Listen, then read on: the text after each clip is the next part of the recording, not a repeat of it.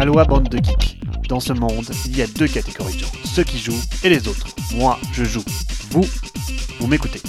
Salut à tous Dans l'actualité cette semaine, oublions un peu Tapestry pour nous concentrer sur d'autres informations moins clinquantes mais plus intéressantes. Asmodee continue à acquérir tandis qu'Asbro continue son initiative pour la planète. Où est-ce vraiment un coup de pub? Les Cités Perdues revient à 4 joueurs alors que Bomberman arrive bientôt sur vos tables. Qui l'eût cru? Dans le dernier épisode Asmodée, j'avais omis d'ajouter que l'ogre non content d'acquérir Lion Rampant Games, l'un des plus gros distributeurs canadiens, avait aussi accueilli sous son giron le distributeur taïwanais Kids Power International ainsi que Skyship au Chili, tous deux parmi les deux plus gros distributeurs de leur pays. Asmodée se paye aussi la distribution des titres helvétiques tels que le rigolo Bandido. L'éditeur suisse s'est spécialisé dans les jeux au format minuscule qui tiennent dans la main et ça fonctionne. Depuis l'année dernière, Hasbro a lancé aux US un programme de recyclage de ses jouets que l'on peut envoyer gratuitement pour qu'ils soient recyclés. La firme a étendu il y a peu son programme au Brésil, à l'Allemagne et à la France. Est-ce une initiative intéressante pour la planète Ou plutôt du greenwashing? Difficile à dire. Hasbro fait affaire avec TerraCycle, une entreprise intermédiaire qui fait, elle, affaire avec d'autres recycleurs spécialisés qui traitent une partie de votre produit. Ensuite, la formule est simple. Vous envoyez les produits au point de collecte le plus proche et le tour à jouer, rien à payer. Réjouissez-vous, vous pouvez maintenant leur envoyer vos Monopoly. Eh bien non, c'est là que le bas blesse et que se cache certainement beaucoup de greenwashing. En effet, la liste des produits éligibles couvre une petite quarantaine de produits. Seulement 40, Hasbro produit des milliers de produits différents. Vous serez heureux d'apprendre que votre Jenga, votre Risk et votre Yadzi sont éligibles. Trop facile. Qu'en est-il des Barbie par exemple? On fait moins le malin devant cette débauche de mélange de matière. Qu'en est-il encore des jouets à batterie? Moi je dis greenwashing jusqu'à preuve du contraire.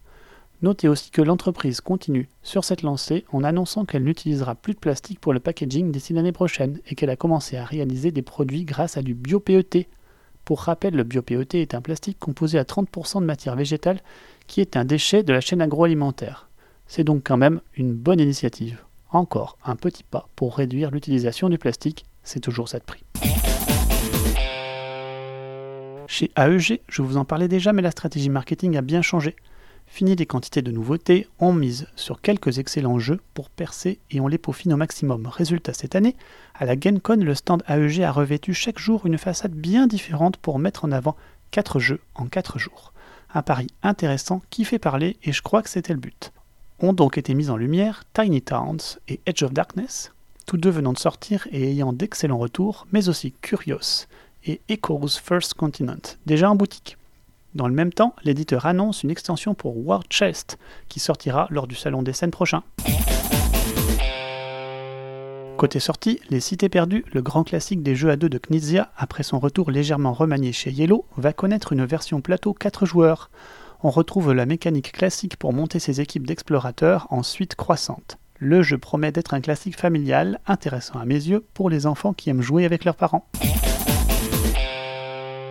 Insolite, Ravensburger vient de mettre en place un concours partenariat qui vise à apporter son classique labyrinthe des composantes 3D.